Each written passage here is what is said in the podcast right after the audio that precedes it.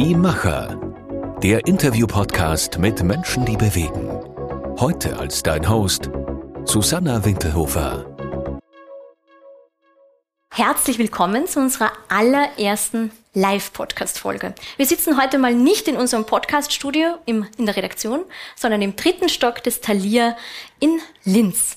Und nicht nur neben mir sitzt ein sehr spannender Interviewgast, den ich gleich noch vorstellen werde, sondern vor mir sitzen, ich weiß jetzt nicht die genaue Anzahl, aber auf jeden Fall ungefähr 120 Leute im Publikum. Vielleicht können Sie hier irgendwie kurz bemerkbar machen, sonst klingt das noch fake. Ja.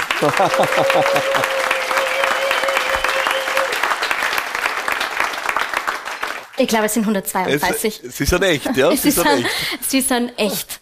Und in diesen Raum mag ich gleich mal eine Frage stellen. Was haben der Ernährungsstil und der Führungsstil gemeinsam? Also ich kenne jetzt keine Studie, die sagt, Veganer sind die besseren äh, Führungskräfte, mhm. aber über beide Stile gibt es wahnsinnig viele Bücher. Das ist wohl wahr. Philipp, ich habe dich noch gar nicht vorgestellt. Ja, da bin ich. und jetzt äh, kann man natürlich einmal die durchaus berechtigte Frage stellen, braucht es da unbedingt noch eins, und zwar eins mit dem Titel Führen oder geführt werden, wie man Teams zum Erfolg führt. Und das frage ich ihm jetzt mein Gegenüber. Philipp Madatana, Unternehmer, Podcaster und eben Buchautor. Warum braucht es noch ein Buch zum Thema Leadership? Ich gestehe, die Frage habe ich mir wirklich gestellt und sie ist sogar im Buch drinnen. Aber zuerst einmal danke für die Möglichkeit, dass wir das gemeinsam machen. Es taugt mir wirklich extrem. Also ich bin ein großer Fan von Die Macher. Ich finde es grandios, dass wir das da heute gemeinsam machen. Äh, so viele Leute bei Thalia. Ähm, richtig lässig. Und danke, dass wir das rund um das Buch machen können. Ja, weil die Frage, ob es wirklich noch ein Buch braucht, die habe ich mir gestellt, äh, aber ich habe für mich zwei Fragen mit kräftigem Ja beantwortet. Die erste Frage war, ähm, braucht es überhaupt ein Buch? Ja, ähm, und die Wahrheit ist, ich mache seit fast drei Jahren oder über drei Jahren meinen Podcast und habe einfach eins festgestellt, die, der Nutzen, den du stiften kannst mit kompakten, kurzen, knackigen Erzählungen, also einer erzählungsorientierten Vermittlung von Erfahrung. Ja, nicht so äh, Bücherwiesen, trockene Theorie, elendslang, ja, sondern einfach kurz, knackig auf den Punkt. Das ist das, was Menschen, die was weiterbringen wollen im Leben und damit oft wenig Zeit haben, sehr zu schätzen wissen. Deswegen funktioniert, glaube ich, der Podcast mit 12 bis 15 Minuten relativ gut, ja, im Vergleich zu Podcasts, die oft Stunden dauern, für die ich keine Zeit habe und die meisten anderen auch nicht. Und deswegen hoffe ich auch, dass dieses Buch einen Nutzen stiftet, weil, wie man schon sieht, äh, es ist kein 1000 Seiten Schinken, ja, äh, der im Regal verendet, sondern es ist äh, kurz und knackig auf den Punkt, weil ich habe eines nicht getan und das ist ein Buch für mich schreiben. Ja, ich brauche für mich kein Buch. In meinem Regal stehen auch tausend Bücher, ja. Äh, und ich brauche auch nicht ein Buch, das dick ist, um zu sagen, dass ich besonders gescheit bin, ja. Ähm, sondern ich will ein Buch, das Wirkung stiftet. Ich will ein Buch, das gelesen wird und ehrlicherweise, und das ist natürlich eine hohe Ambition, ich will ein Buch, das gern öfter gelesen wird. Und die Wahrscheinlichkeit, dass das passiert, ist viel höher, wenn es kurz und kompakt ist. Also deswegen die Entscheidung, ja, es braucht ein Buch, äh, aber es braucht ein anderes Buch. Und deswegen ist ein anderes Konzept dahinter. Und die zweite Entscheidung war ein klares Ja zu, es braucht ein Buch zum Thema Führung, weil ich einfach davon überzeugt bin, dass Führung die Antwort ist auf so viele Fragen unserer Zeit. Und jetzt will ich noch gar nicht so tief reintauchen, aber nur ein paar Stichworte. Das eine, was niemanden überraschen wird, Arbeitsmarkt, ja, alle ringen um Leid äh, und, und schauen, dass sie Support kriegen durch Mitarbeiterinnen und Mitarbeiter. Und die Wahrheit ist, ähm, einer der wichtigsten Faktoren, damit sie Leute wohlfühlen, ist halt einmal Führung und Unternehmenskultur und es ist auch der Grund, warum Menschen Unternehmen verlassen. 50 Prozent von denen, die nicht äh, eine gute Situation haben mit ihrer Führungskraft, werden in den nächsten zwölf Monaten ihren Job kündigen. So, also da braucht man immer weiter diskutieren. Äh, zweiter Punkt, wirtschaftliche Situation. 120 Milliarden Euro werden in Deutschland alleine in einem Jahr in Unternehmen an Wertschöpfung durch schlechte Führung vernichtet. Ja, also runtergerechnet 12 Milliarden Euro im Jahr in Österreich. Ja? Äh, vielleicht bei uns sogar ein bisschen mehr, you never know. Ja? Ähm, und der dritte Punkt ist, ich glaube auch, es ist die Antwort auf die Frage, wie wir in einer Zeit, die von so viel Spannungen geprägt ist, einfach auch besseres Miteinander führen, finden können mit weniger Reibung. Weil ich glaube schon, in vielen Situationen kann Führung eine Lösung sein, wie wir Reibung aus Teams, aus Gruppen, aus Situationen rausnehmen. Und deswegen haben wir gedacht, ja, ein Buch und ja zum Thema Führung. Philipp, hast du heute schon mal in den Spiegel geschaut? Na, das war heute schon schwierig, weil wir haben gestern sehr, äh, wir haben gestern äh, Aber nur Buch ganz kurz, das ist nicht böse gemeint, ja. sondern du schreibst in deinem Buch, das ist das wichtigste Werkzeug, der Spiegel für eine Führungskraft. Ja, aber ich habe heute die Augen zugemacht in der Früh. Also insofern so eher so schmal, weil es hat gestern ein bisschen länger dauert äh, und äh, hat heute sehr, sehr früh begonnen. Ja, ähm, also es war eher mit, äh, mit schmalem Blick heute in der Früh, ja. Wer unseren Podcast kennt, der weiß, wir starten immer mit einer Aufwärmrunde. Ah ja. Heißt jetzt fürs Publikum, wer möchte, kann äh, Sit-ups, Kniebeugen oder ähnliche schreckliche Dinge machen. Bei dir weiß ich, das ist du und der Sport genau. sind nicht die besten Freunde. Wir machen Sport im Kopf. Wir Grandios. nennen das Gedankensprung. Grandios. Ich habe sieben kurze quasi Gedanken, Satzanfänge mitgebracht und du vervollständigst die einfach auch ganz kurz und spontan. Daran habe ich erkannt, dass ich das Zeug zur Führungskraft habe. ähm, das, ich weiß nicht, ob ich es erkannt habe, dass ich das Zeug habe. Ich, was ich jedenfalls erkannt habe früh, ist, dass ich Lust auf Führung habe. Das Zeug zur Führungskraft, das ich glaube nicht, dass ich diesen Moment jemals gehabt habe. Wirklich nicht. Aber ich habe erkannt, ich habe Lust auf Führung. Das habe ich sehr früh erkannt. Ja. Bevor ich eine große Entscheidung treffe, ja, versuche ich immer in meinen Bauch reinzuhören, weil ich weiß, dass dort die Antwort ist. Ja, durchs Nachdenken sind da sollten gescheite Dinge rauskommen bei mir. Ähm, also ich versuche wirklich äh, auf den Bauch zu hören. Ja. Das würde ich meinem 18-jährigen Ich sagen. Ja, steigert die nicht gar so eine. ja, steigert die nicht gar so eine. Entspann dich, es wird alles werden. Es dauert vielleicht ein, zwei Jährchen länger, als du vermutest. Äh, vielleicht auch fünf bis zehn Jährchen länger. Äh, aber entspann dich und steigere dich bitte nicht so eine. Es wird schon. Ja. Die beste Art, mich im Bewerbungsgespräch zu überzeugen. Also mich? gut hinhören, falls jemand da ist, der sich bewerben möchte. Ähm, na, ich, mich beeindrucken Leute, die einmal primär was beitragen wollen und dann äh, sich erst darüber unterhalten wollen, was sie alles kriegen. Ja, das taugt mir extrem. Sehr, sehr seltene Gattung. Ja.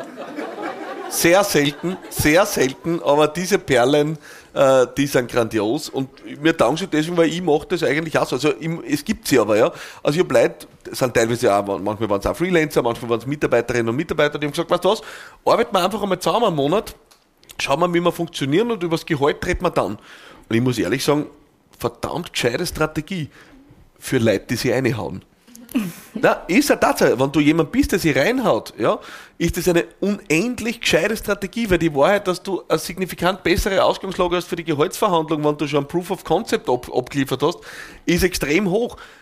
Wenn du jetzt eher vorhast, die ruhige Kugel zu schwirren, muss ich sagen, ist gescheiter, du verhandelst das Gehalt gleich. Ja. Ähm, also insofern, das finde ich eine gute Strategie. Drei Fehler, die Führungskräfte gerne machen. ähm, jetzt, ich hoffe, ich spreche nicht gleich den Podcast. Ja. Ähm, also die erste Sache ist, ist ganz klar. Ah, Philipp, wir sind jetzt unbedingt kurz. Ah, wir sind noch das eigentliche ja, Interview ja, aber du, warst, du kannst ja drei sagen und dann darf ich nicht sagen. Das ist ja Wahnsinn. Nur stichwortartig. Ähm, nur stichwortartig. Drei. Also erstens, äh, dass die Leute glauben, Führung muss man nicht lernen. Ja. Zweitens, dass die Leute glauben, als Führungskraft muss man perfekt sein. Und drittens, dass die Leute glauben, nett sein ist die Einzelstrategie, die ganze Zeit rund um die Uhr. Ja. Ein Ratschlag, den ich nicht angenommen habe. ähm, ich hab, äh, beim Unternehmertum haben mich eigentlich alle bestärkt. Da, war ich, da waren wenige, die gesagt haben, das ist eine blöde Idee.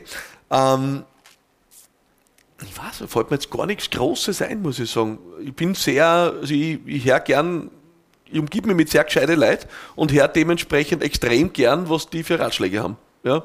Dann sind wir schon beim siebten und letzten Gedanken. Puh. Darüber denke ich heute komplett anders als noch vor zehn Jahren. geht ganz schön tief da. Ähm, das geht eine.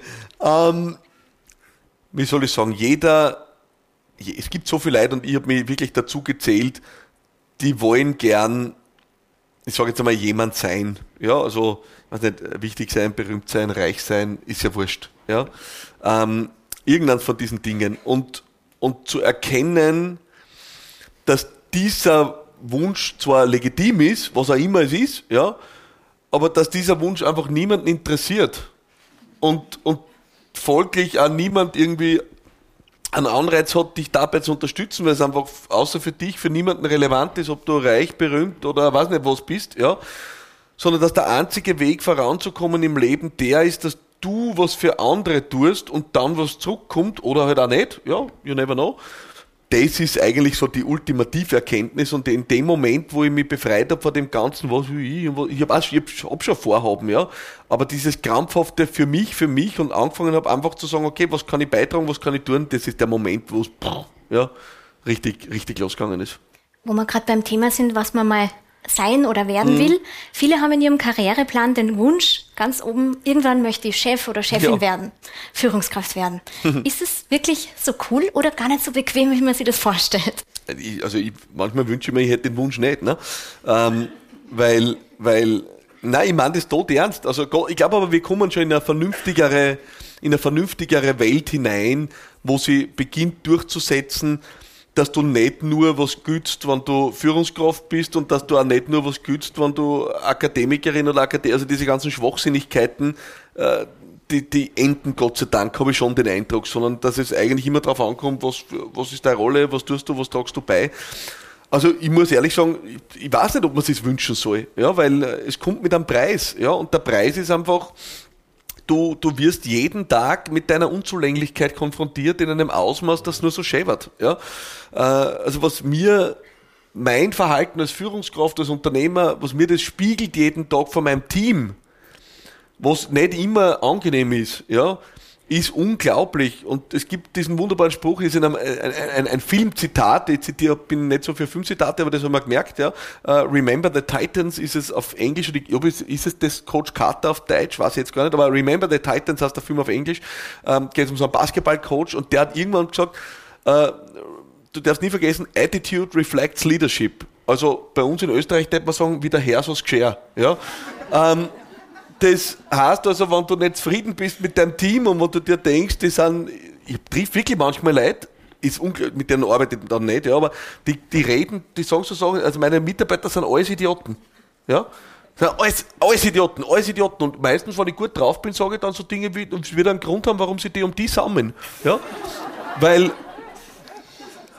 Attitude reflects Leadership kommt dann seltener Zusammenarbeit aus, könnt ihr euch vorstellen, ja. Aber aber ich will eh nicht in dem Fall. Also wer will mit solchen Leuten arbeiten? Das interessiert ja keinen, ja. Aber Antwort auf die Frage, überleg das gut, weil es ist wirklich hart. Ja, es ist wirklich hart. Du wirst jeden Tag konfrontiert mit deiner eigenen Unzulänglichkeit. Ja. Und wenn das irgendwann, wer da Lust drauf hat, welcome. Kannst natürlich viel bewegen. Aber ich glaube, anders ist auch kein Motto, ehrlich gesagt. Ich habe dein Buch am Samstag gelesen. Ja. Und ich muss gleich mal eins dazu sagen, es ist nicht familienfreundlich, weil man ist dann kurz mal nicht ansprechbar für irgendwen. Aber es ist eben so gut geschrieben, Ach. dass man wirklich reinkippt. Es ist kein Pro keine Produktplatzierung, wer erzahlt nichts dafür, leider. Das stimmt. Es das ist stimmt. wirklich gut und vor allem auch deshalb, weil du so viel von deinen eigenen Erfahrungen ja. schreibst. Und gerade als Führungskraft denkt man sich manchmal, da muss man eigentlich fehlerlos sein und man muss immer das Vorbild sein und alles ja. richtig machen. Und dann merkt man, nein, sogar jemand wie du äh, hat mhm. einige Fehler gemacht und du schreibst ja. auch über viele Emotionen, die da vorkommen. Ja. Welche Emotionen sind denn ganz normal als Führungskraft und wann sollte aber vielleicht doch die Alarmglocke läuten, dass man merkt, okay, vielleicht ist man ohne Führungsaufgabe glücklicher? Ähm, also Emotionen habe ich, glaube ich, als Führungskraft alle schon gehabt, muss ich ehrlich gestehen. Ja? Also äh, Frust, Zorn, Ärger, Angst, Sorgen, alles. Also alles, die volle Emotion, natürlich auch Freude, Erfüllung, Glücksgefühl hätte ich fast vergessen, ja. Ähm, äh, also habe ich wirklich alles durchgemacht, weil es teilweise wirklich natürlich ein Wahnsinn ist, womit du konfrontiert wirst. Ähm, also Gefühle habe ich alle durch.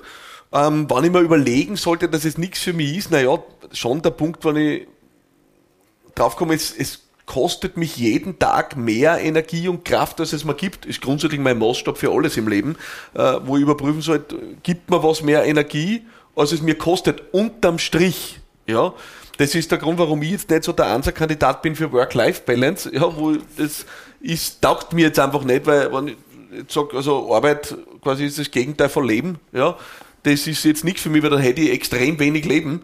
Ähm, und das taugt mir nicht. Aber jetzt Energy Balance, also zu schauen, dass die Dinge, die ich tue, mir Kraft geben und nicht ich mehr Energie investiere, als ich habe, das ist eine extrem vernünftige Sache. und das gilt für alles im Leben, auch für Führung, wenn ich merke, ich leide einfach den ganzen Tag und meine Energie wird jeden Tag weniger, dann gibt es ja nur zwei Möglichkeiten. Entweder du änderst was, Produktplatzierung, ja, ähm, nein, du änderst was, du fängst einmal an, als Führungskraft was zu ändern. Die meisten Leute tun ja, arbeiten ja zu wenig an sich, ja. Oder du lässt das bleiben. Ich versuche immer zuerst einmal, dass man was ändert, ja. Ähm, es gibt aus vielen dieser Dinge einen Ausweg. Ja, und die meisten Ursachen, dass Führungskräfte am Ende dann frustriert sind oder fertig sind mit der Welt, das ist, sind immer die gleichen Sachen. Ja. Wahrscheinlich, wenn wir jetzt eine Umfrage machen, was ist so die wichtigste Aufgabe einer Führungskraft, würde wahrscheinlich oft kommen, Mitarbeiter zu motivieren. Ja.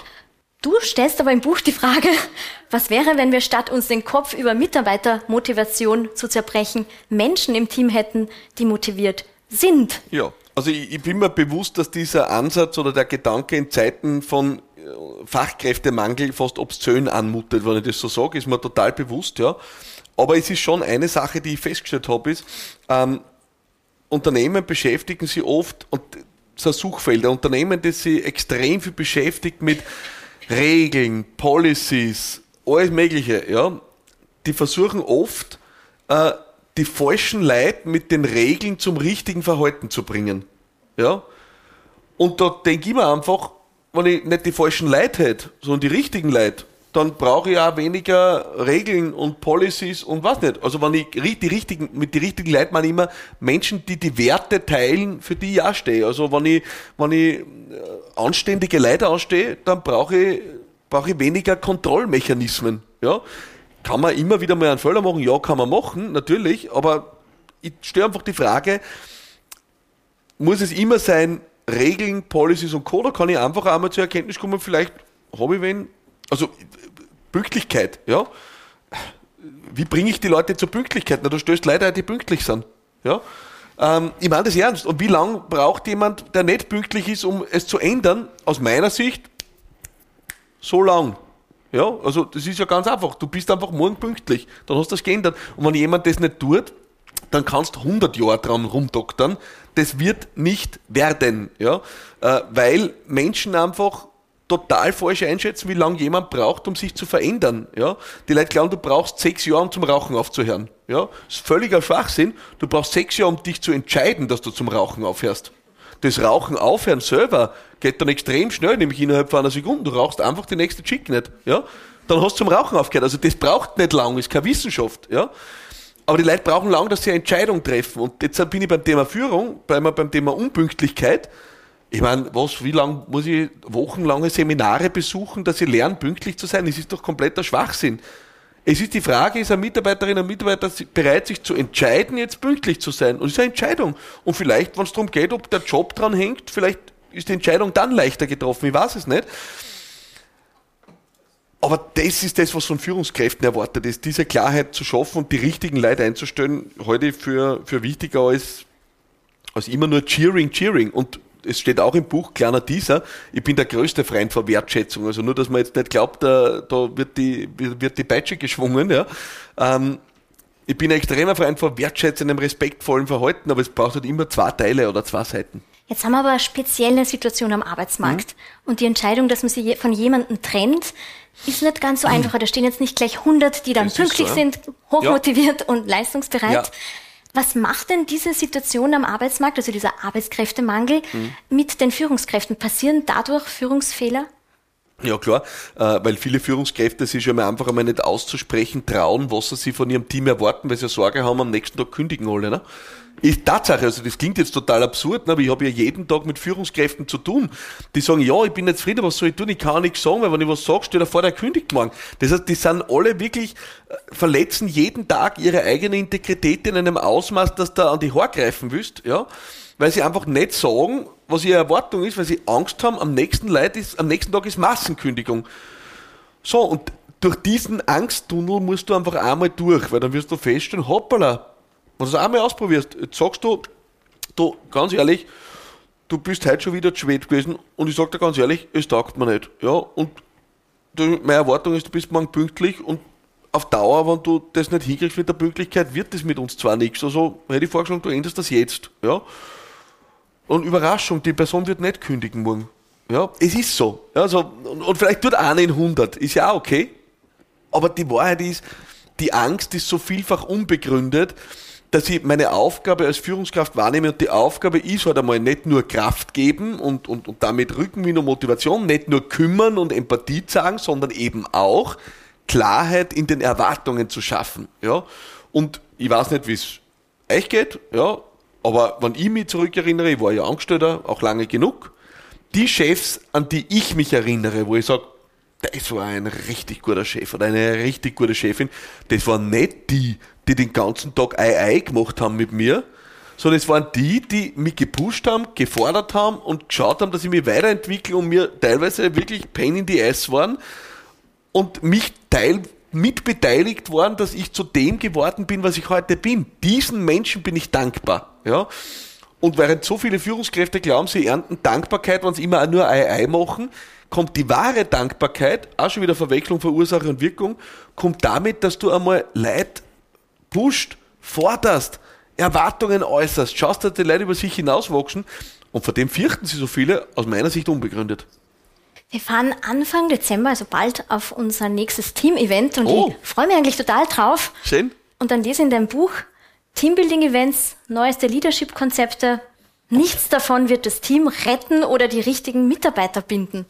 Naja. Okay, sollen wir das wieder absagen? Das müssen wir mal relativieren. Also erstens steht in einem Kapitel irgendwo ganz hinten bei Meetings, ja, äh, im Kapitel Meetings steht, dass ich unglaublich davon überzeugt bin, von der Kraft, die von der Gruppe ausgehen kann. Ob das jetzt in einem Meeting ist, ob das bei einem Event ist, ob das bei einer Teamklausur ist, der Punkt ist einfach nur, ich habe die Beobachtung gemacht, so viele Unternehmen setzen diese wertvolle Gruppenzeit einfach falsch ein.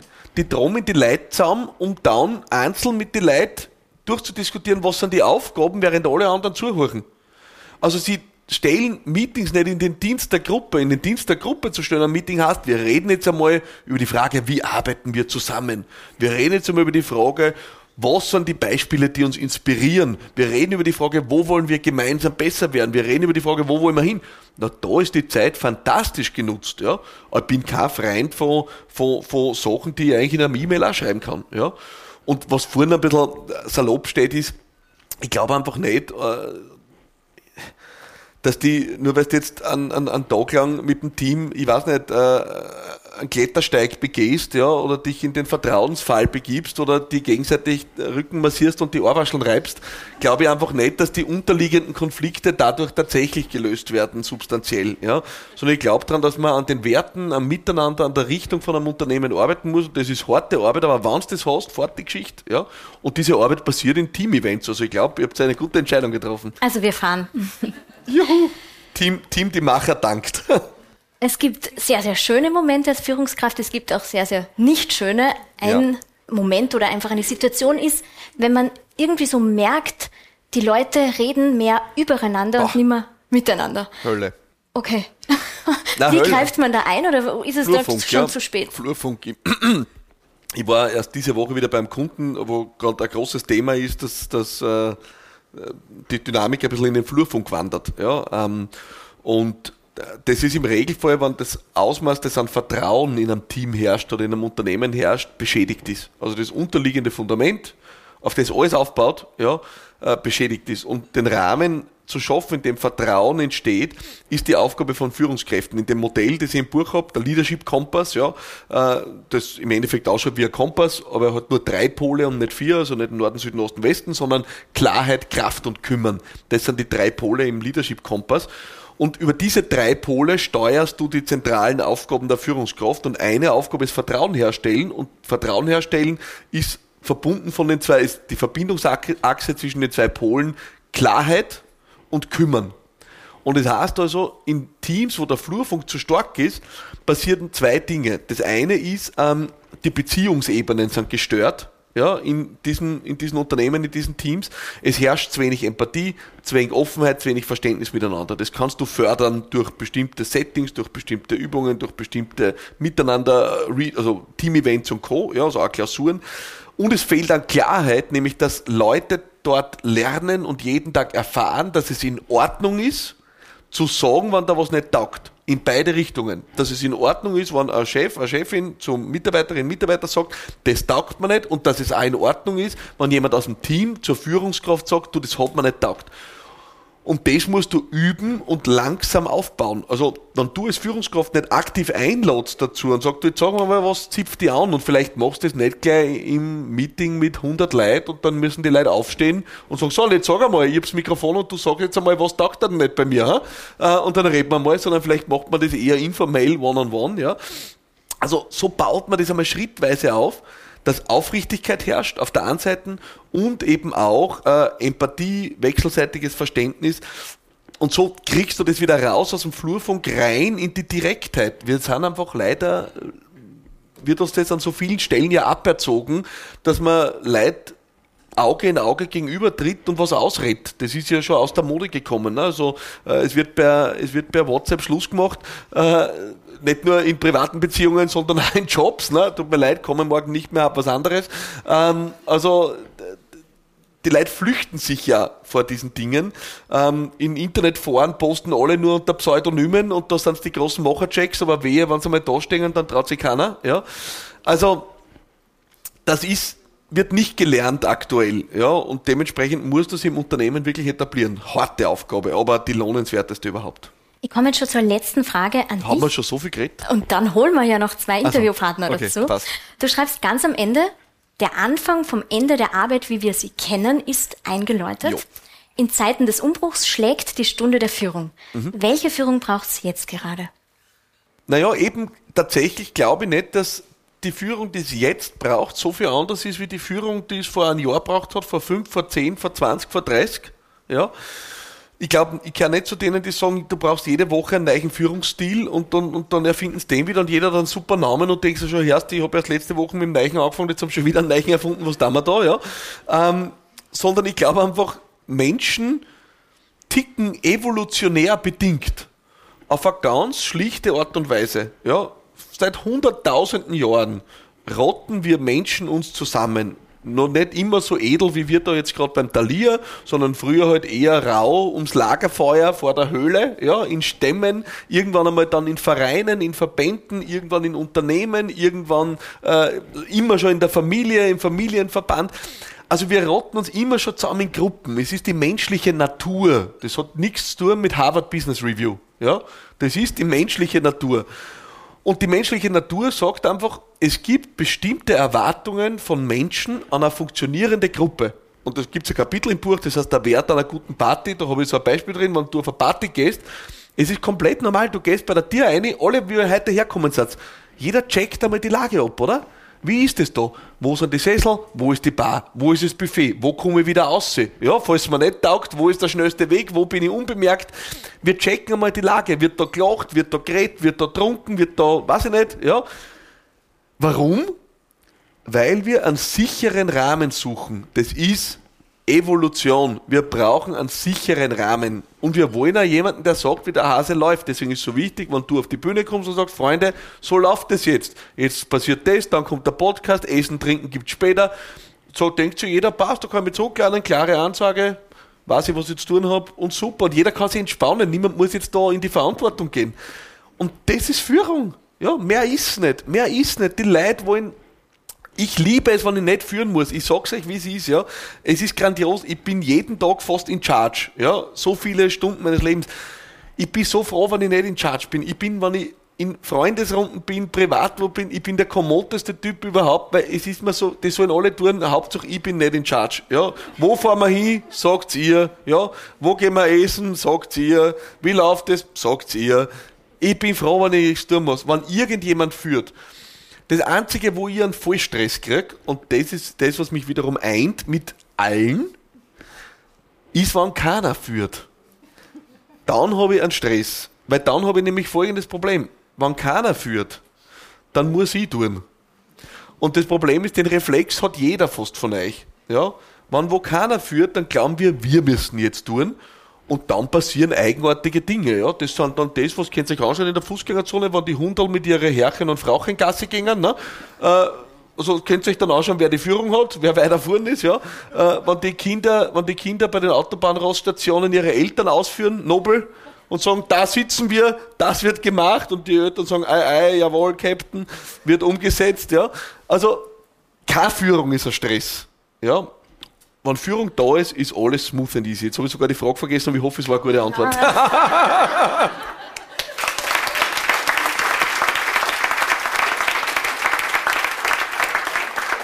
soll einfach heißen, man braucht das Buch unbedingt, weil es braucht Führung. Ja, total. Darf ich das wirklich unterstreichen? Also nicht nur, dass das Buch braucht, sondern macht es nur einen Fehler nicht, zu glauben, das ist nur für Führungskräfte.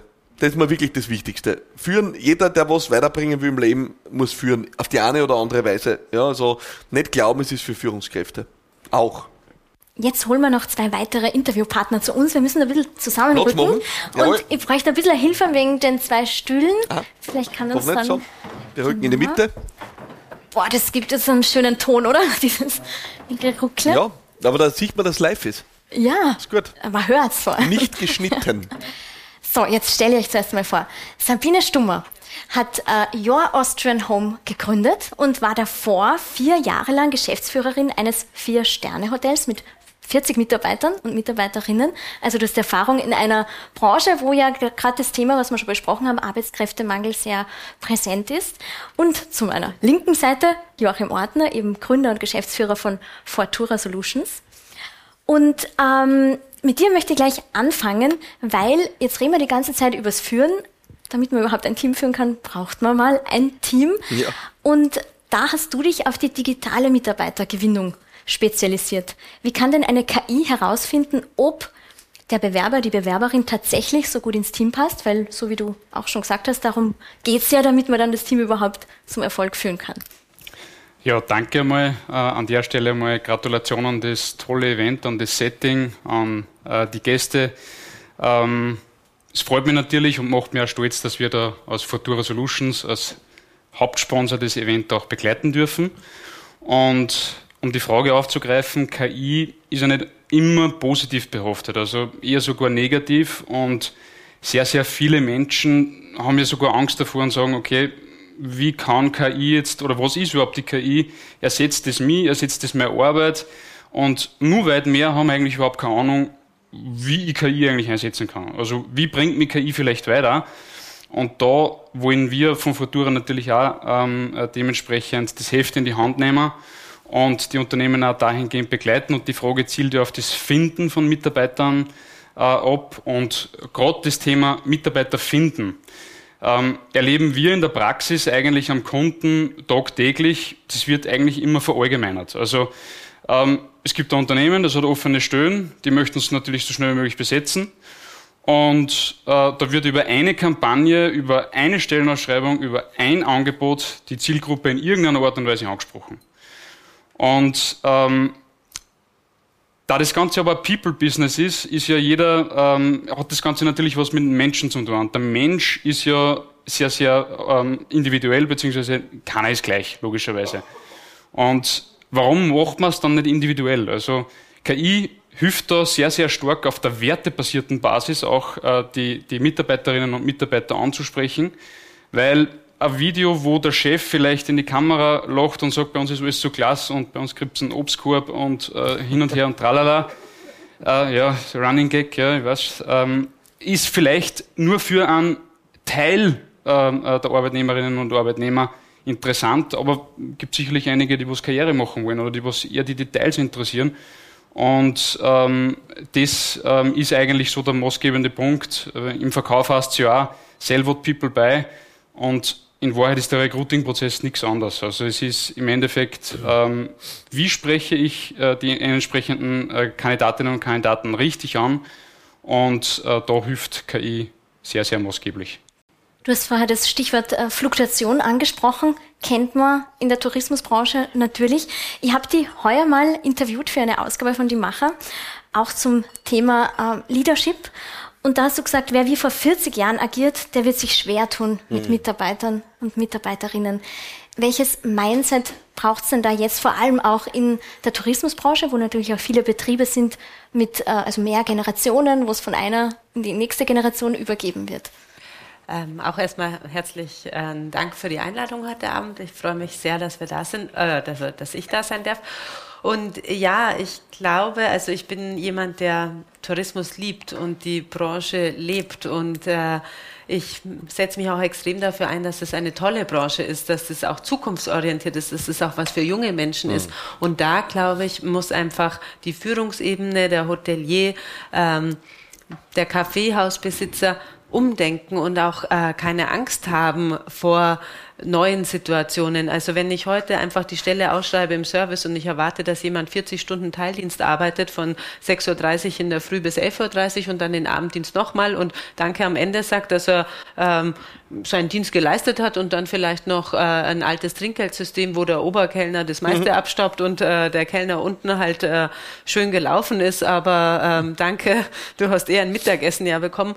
Das kann es halt nimmer sein. Und äh, da bin ich ein großer ähm, ja, Befürworter oder auch äh, jemanden gut zureden. Also ich darf heute, obwohl ich eben inzwischen selbstständig bin seit fünf Jahren, ähm, noch immer Branchenkollegen manchmal ein bisschen beraten. Da freue ich mich extrem, wenn da jemand auf mich zukommt. Und da hatte ich erst vor kurzem wieder das Beispiel, weil äh, vor einem halben Jahr, Sabine, du hast recht, also so jemand mit Teilzeit, der kommt richtig entspannt in die Arbeit. Ja. Also war eine Rezeptionistin. Ähm, man konnte sich nicht vorstellen, dass man eben vielleicht zwei mit Teilzeit hat und nicht die 40 Stunden Kraft, aber es ist halt manchmal einfach im Lebensmodell einfacher und das war jemand, der äh, selber privat in diese Yoga-Richtung gehen mag und hat ein unglaubliches Gespür für Social Media, hat äh, ganz tolle Vorlagen gemacht und äh, hat aber halt jetzt nach einem halben Jahr äh, gesehen für sich, sie mag sich weiterentwickeln, hat aber dem Unternehmer angeboten, dass er eigentlich diesen Bereich Social Media weitermacht. Und dann ganz, ganz schade, dass man sich auf sowas gar nicht einlässt, dass man da sich und da braucht es einfach einen Umbruch, dass ich sage, okay, ja gut, ähm, das ist deine Stärke und ich freue mich, wenn du damit dem Unternehmen erhalten bleibst. Und mhm. da würde ich mir einfach wünschen, dass dieses Mindset sich ändert. Also auch ich habe ähm, jetzt inzwischen wieder vier Mitarbeiterinnen, obwohl ich gar nicht groß werden wollte, aber es macht ja natürlich sehr viel Spaß. Und ähm, ich habe überhaupt keine Angst davor, dass jemand von meinen vier tollen Kollegen mich verlässt, weil ich weiß, ich habe ein geiles Produkt. Das ist das eine. Und das andere ist, ich habe alle Mitarbeiter eigentlich gefunden, weil ich mich für die Menschen interessiert habe. Also meine letzte 20 Stunden Mama, die dazugekommen ist jetzt seit Anfang Oktober, die wurde mir im Februar gesagt, weil ich hatte so ein bisschen ein Defizit mit der Reinigung und ich war ein bisschen händeringend auf der Suche für jemanden, der einfach diese schönen Unterkünfte reinigt und jemand gab mir die Nummer, ich habe da angerufen ähm, und die hat dann gesagt, anmelden kannst du mich nicht, ich bin leider noch in Karenz. Ich sage, ja, geht dann leider für mich nicht so, aber was hast du denn eigentlich gelernt? Weil das eine Anna mit deutschem Nachnamen einfach gerne putzt, ähm, gibt es auch nicht mehr so oft. Ja, sie war Rezeptionistin und sie hat ein stillgelegtes Gewerbe als Texterin. Dann habe ich gesagt, ja, optimal. Also wir sind sehr viel online unterwegs. Ich ähm, habe gerade ein SEO-Thema auf meiner Website. Ich brauche dich als Texterin. Wann ist die Konkurrenz zu, zu, Ende und wie viele Stunden magst du machen? Und wir schaffen, dass du kommst. Dann habe ich mal meinen Steuerberater angerufen und habe gesagt, du, also noch eine hier, hm, äh, verträgt sich das? Und sagt er, ja, unternehmerisches Risiko, Sabine, wirst du doch eigentlich. Also wag es und ähm, du nicht. Ja, aber du nicht, ja, aber du nicht nach zwei Monaten schauen, ob sich das jetzt gelohnt hat, sondern schau nach sechs Monaten mhm. und gib äh, da die Zeit. Und dann fand ich auch wieder schön, dass jemand mir den Impuls gab, äh, mutig zu sein und nach vorn zu gucken. Gell? Und äh, das wünsche ich mir halt einfach für die Tourismusbranche, dass sie anfangen, aus, aus dieser Starrheit zu denken. Und äh, ganz toll, gestern war ja der Oberösterreichische Tourismustag, also auch da von Seiten der Politik wird es mehr ein Schaufenster gestellt, dass es wertschätzend ist und dass es ein toller Beruf ist, an dem man wachsen kann und dass die Branche spannend ist, weil also ich äh, liebe so kleine Sachen, wenn ich jetzt am Meldeschein sehe, es hat jemand Geburtstag, natürlich kriegt er einen Kuchen. Hm. Und äh, das gehört für mich dazu. Und ich neige auch dazu, dass ich meinen Mitarbeitern sehr über den Kopf streiche. Aber ich versuche dann auch wieder tough zu sein und ja, die Mischung macht's. Und das wünsche ich mir so halt, dass da auch in dieser sehr starren Branche ein Umdenken kommt. Jetzt sind wir wieder beim Thema Mitarbeiter und Mitarbeiterinnen zu finden, die motiviert sind. Ja.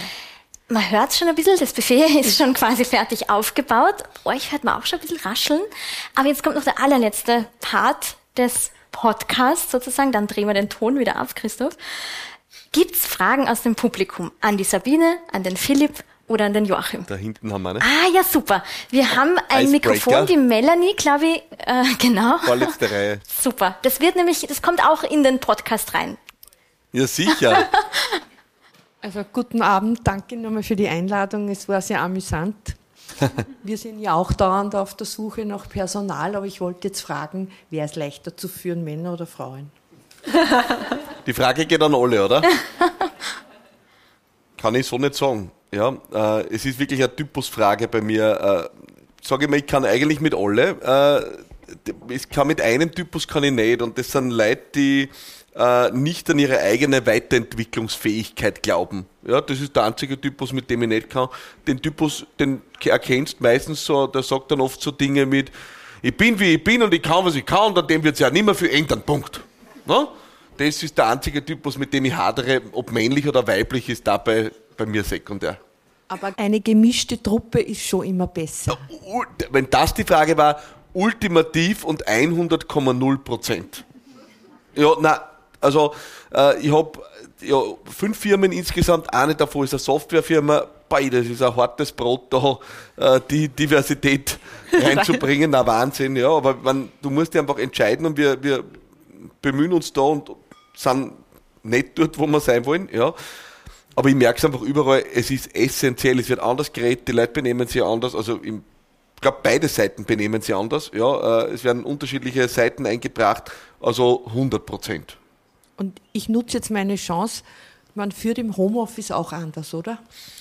Ja, äh, das total. Ähm, ich glaube, und vielleicht auch da ein Wort, ja, ich habe ja meine Betriebe in der Hardcore-Phase der Corona-Pandemie hatten wir das Glück, dass ich in Branchen bin, wo ich einfach das auf 100% remote habe umstellen können. Dieses Glück hatten ja nicht alle, muss man mal sagen. In der ganzen Debatte, wo wir jetzt immer alle lässig über Homeoffice reden, äh, ich weiß nicht, ob wie das die Verkäuferinnen und Verkäufer beim Thalia sehen. Ja? Äh, oder die Leute, wenn ihr ins Kaffeehaus geht oder ins Restaurant oder sonstiges. Also ich finde, es ist schon, wir müssen immer ein bisschen aufpassen, dass wir nicht in so eine super elitäre äh, Debatte reinkommen. Ja? Also alle sind gern Teil einer Dienstleistungsgesellschaft, Problem ist, keiner will Dienst leisten. Ja? Ähm, also ja, ich bin ein Freund davon, wenn man sagt, ich ziehe mich jetzt einmal zurück auch für ein Projekt, wo ich einen Fokus will ins Homeoffice. Ich sage aber eines, Kultur gebildet wird nicht im Homeoffice. Ja? Kultur gepflegt kann sogar über gewisse Strecken im Homeoffice passieren. Das funktioniert. Das habe ich selber erprobt und funktioniert. Kultur gebildet wird nicht im Homeoffice. Also deswegen, ich habe auch, wir haben Mitarbeiter teilweise in der Softwarefirma international. Das ist mir komplett wurscht, woher die kommen. Aber die ersten zwei, drei Monate sind sie mal da. Ja, weil da lernen wir uns einmal kennen aus nächster Nähe und schauen einmal, ob das anständige Leute sind, wie sie die benehmen, wie die mit anderen tun. Äh, das möchte ich nicht, dass sich da wer hinterm Bildschirm versteckt. Danach können wir über alles reden, weil gerade im Softwarebereich ist ja komplett wurscht, wo die alle sitzen. Ja, ähm, aber so fangen wir nicht an. Ja. Gibt es noch eine Frage? Bitte gern, Melanie. Ich hätte eine Frage an den Philipp. Und zwar gibt es ja die Strategie äh, von Jack Welk, dass man jedes Jahr 10% der Mitarbeiter entlassen soll. Ich würde fragen, was hältst du von der Strategie? Ja, es ist schon Hardcore, ist schon Hardcore Ami-Style, ne? Ähm, gibt's nichts, aber es, ich sage mal, es ist insofern was dran und ich, ich würde sie nicht vom Tisch wischen. Also jedenfalls dringend empfehle, dass ich mich einmal im Jahr heute fast für wenig, ja, äh, aber sagen wir mal einmal im Jahr mit der Frage beschäftige, wer sind die Leute im Team, die wirklich äh, das Ende unter Anführungszeichen der Leistungskette bilden, die also wirklich nicht performen in ihrem Job und dir die Frage kritisch zu stellen, wie lang schaust du da noch zu? Ja, ähm, bewegt sich dort was in ausreichender Geschwindigkeit in die richtige Richtung? Und wenn nein, bist du, wann bist du bereit, der Konsequenz zu ziehen? Das halte ich für extrem vernünftig. Ob das jetzt sein muss, dass ich jedes Jahr einen harten 10% Schnitt zurück, das ist jetzt die Hardcore-Auslegung.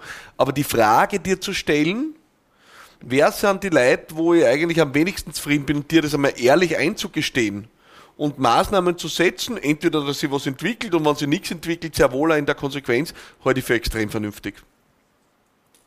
Weil vor dem drucken wir uns. Und die Regel heißt einfach, druck die nicht, sondern setz die einmal im Jahr hin und, und sei ehrlich zu dir selber, wo es funktioniert und wo nicht. Ja? Dann haben wir noch eine Frage von der Antje. Ich hätte eine Frage und zwar an euch beide. Macht es einen Unterschied, ob man ähm, führt und selbstständig ist oder führt und angestellt ist? ich behaupte eher weniger, weil äh, ich glaube, ich führe nicht anders, wie als ich angestellt war im Hotel, weil ich einfach dafür gebrannt habe. Mhm. Ich glaube, wenn man die Begeisterung hat und ähm, für die Sache, die man tut, brennt, führt man meiner Meinung nach gleich. Mhm. Also, ja. Also ich kann es, äh, ich glaube, es gibt beides ehrlicherweise. Ja, äh, also ich kann auch sagen, in all meinen Firmen, dass die Geschäftsführerinnen und Geschäftsführer da mit einem unternehmerischen Ansatz drinnen sind und, und die behandeln diese Unternehmen wie ihre eigenen und führen also genau gleich, obwohl sie teilweise eh beteiligte Mitunternehmerinnen sind oder eigentlich, ja, alle, aber nicht immer schon gewesen sind und auch in der Zeit, wo sie es noch nicht waren, haben sie es genauso geführt, wie sie es jetzt führen. Ja? Ähm, ich glaube aber nicht, dass das jeder so tut. Ja? Also ich glaube nicht, dass jeder auch Führungskraft ist und gleichzeitig unternehmerisch.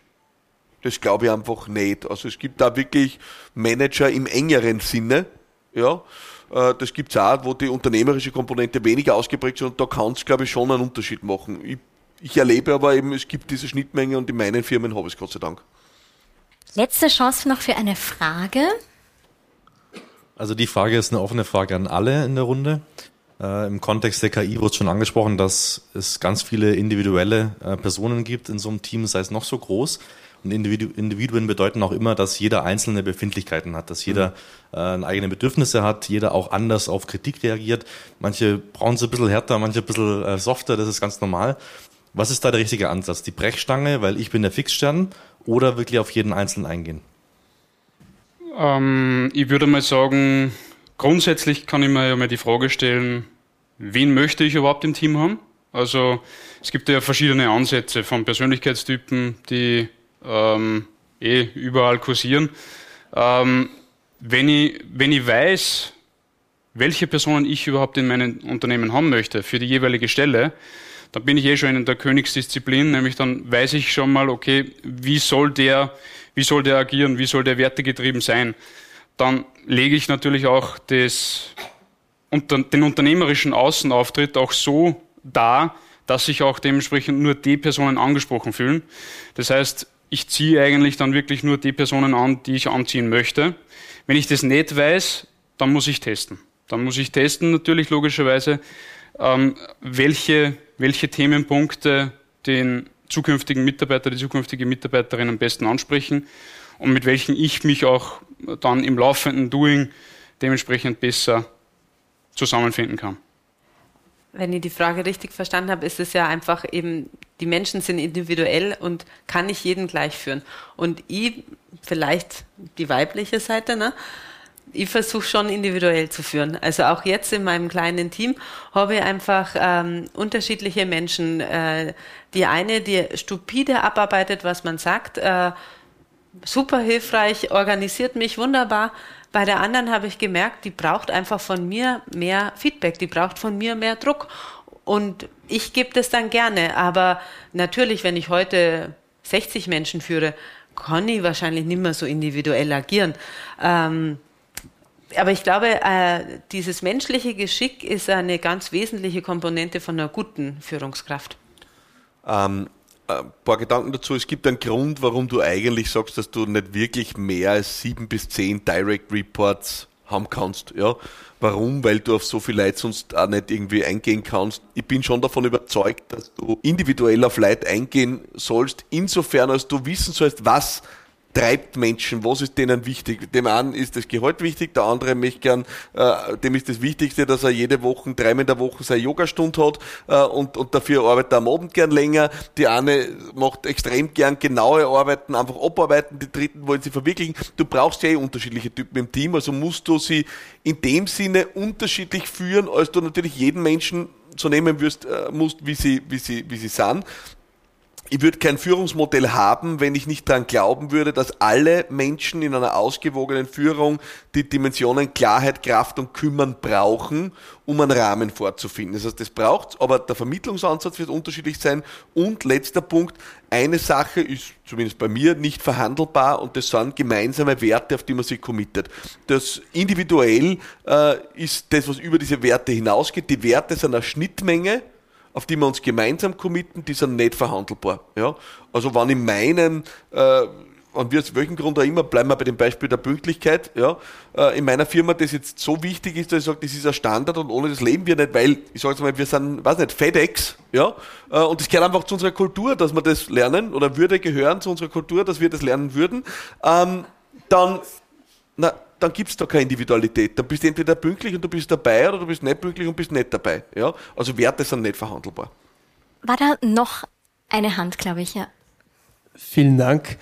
Herr Marathaner, Sie haben vorhin erwähnt äh, von einem Geschäftsfall aktuell bei Ihnen, bei einer Kundschaft, ja. wo quasi die Flurgespräche überhand nehmen, ja. beziehungsweise immer mehr und mehr kommen. Was wäre jetzt eine einfache, simple Maßnahme, die Wirkung zeigt, solche Flurgespräche, vielleicht die auch schon ein bisschen zu Entrepreneurship äh, führen, äh, ja, ja. entgegenzuwirken? Also äh, habe ich, hab ich ein paar Sachen. Ich glaube, es steht sogar was im Buch, ehrlicherweise. Dann nein, nur, nein, angeteasert, angeteasert. Geht nicht so in die Tiefe. Angeteasert, angeteasert. Bitte nicht schon wieder. Ja, Promo, Promo kommt am Schluss. Nein.